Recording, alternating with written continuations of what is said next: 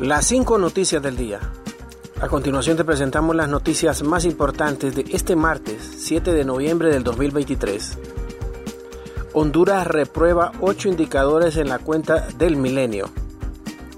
El gobierno de la presidenta Xiomara Castro salió reprobado en la cuenta del desafío del milenio correspondiente al primer año del mandato tras una evaluación negativa de 8 de 20 indicadores.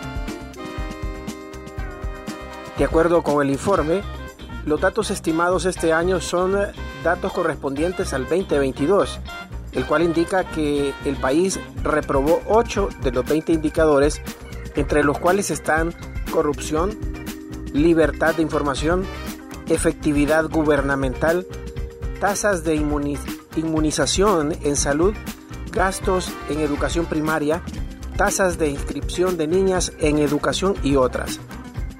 La cuenta del milenio es un mecanismo de Estados Unidos que permite acceder a recursos no reembolsables y con los cuales se financian estructura productiva, programas de mejora de producción y otros que fortalecen la democracia y el Estado de Derecho. Abogado de expresidente Hernández pedirá la desestimación del caso por falta de pruebas. Tarde o temprano, antes de enjuiciarse, yo voy a introducir una moción para desestimar los cargos y quitarle esta pesadilla a Juan Orlando Hernández, porque actualmente hay una falta de evidencia total en este caso y vamos a ir empujando los pedidos de información que nos puede favorecer, aseguró el abogado Raymond Collon. El juicio del expresidente de Honduras, Juan Orlando Hernández, acusado por narcotráfico en Estados Unidos, está programado para febrero del 2024, pero el abogado Collon dijo que antes de esta fecha se presentarán al estrado y se pedirá la desestimación del caso por falta de pruebas, porque todo ha sido más un show político, porque necesitaban un chivo expiatorio y no tienen pruebas, solo testimonios de narcotraficantes que Juan Orlando había perseguido. Continuamos con las noticias. En las cinco noticias del día. Lluvias dejan en Honduras más de 33 mil personas afectadas y unos mil albergados.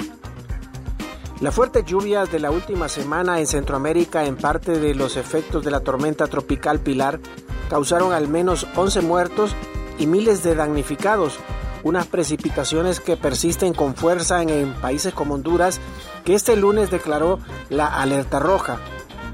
Honduras declaró la situación de emergencia en cuatro departamentos y una María de precaución en los restantes 14, debido a unas lluvias que en los últimos días han dejado al menos 5 muertos y dos desaparecidos, además de 33 mil personas afectadas, según declaró el director de la Secretaría en los despachos de gestión de riesgos y contingencias nacionales, Darío García.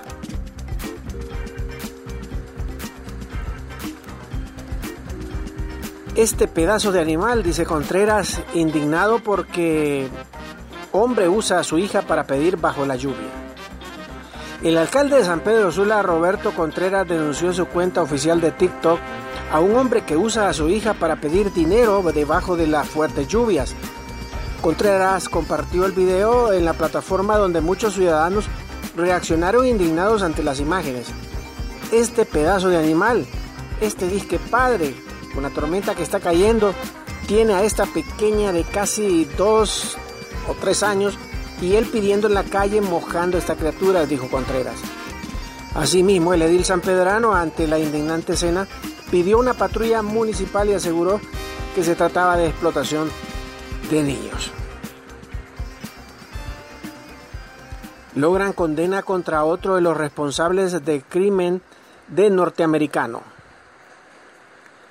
Hasta 20 años de reclusión tras haber sido declarado culpable en audiencia de juicio oral y público podría cumplir otro de los participantes en el asesinato de un ciudadano norteamericano radicado en Isla de la Bahía, quien era propietario de un complejo hotelero en la zona de Roatán.